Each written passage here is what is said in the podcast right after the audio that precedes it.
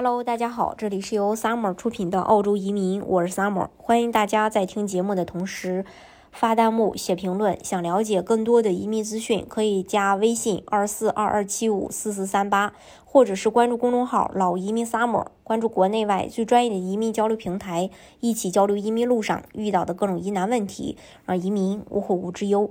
澳洲缺人的情况呢有缓解，那最近稍有缓解，但是依旧还是招人难。澳洲媒体报道，劳动力短缺影响了发展。创纪录的百分之八十五的澳大利亚企业报告说，员工短缺阻碍了公司正常的运转。各公司争抢员工也导致了工资的上升。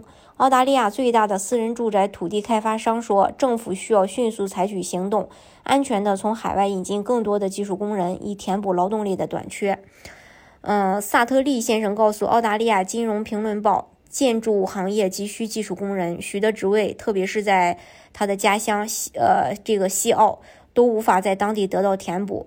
进入新的一年，员工短缺和工资压力，以及政府的封锁和贸易政策限制，成为影响商业信心的首要问题。五分之四的企业老板说，员工的缺乏限制了他们的。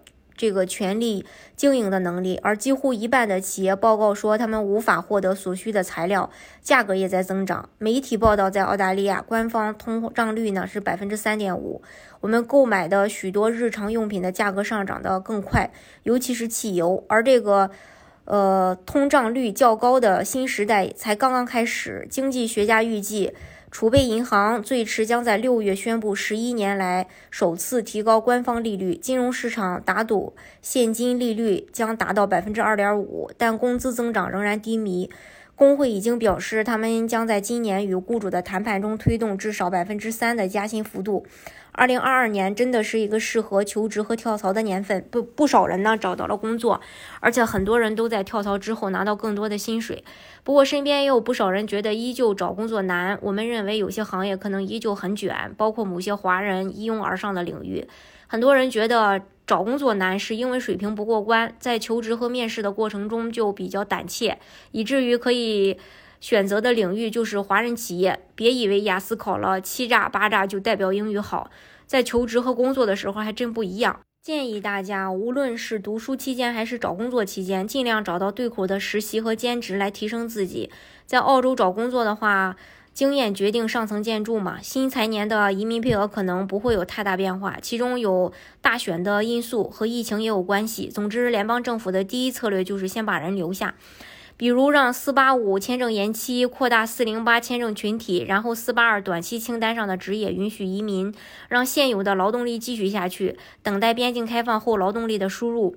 新财年的技术移民估计还和之前差不多，现在基本上需要，呃，具备工作经验才能申请。嗯，然后大部分州的政策如此，当然有些职业不需要雇主担保移民，或许在下个财年会继续发光发热。州政府需要的是马上能工作的劳动力，而不是刚考完的巴扎的新移民。大城市也不太需要人，偏远地区是移民的趋势，这个不会改变。话说，如果你今年有求职和跳槽的决定的话，那么要抓紧时间走起了。移民澳洲的方式有很多种，除了雇主担保移民、技术移民，还有商业投资移民。大家可以根据自己的实际情况来选择最适合你的项目，拿到身份。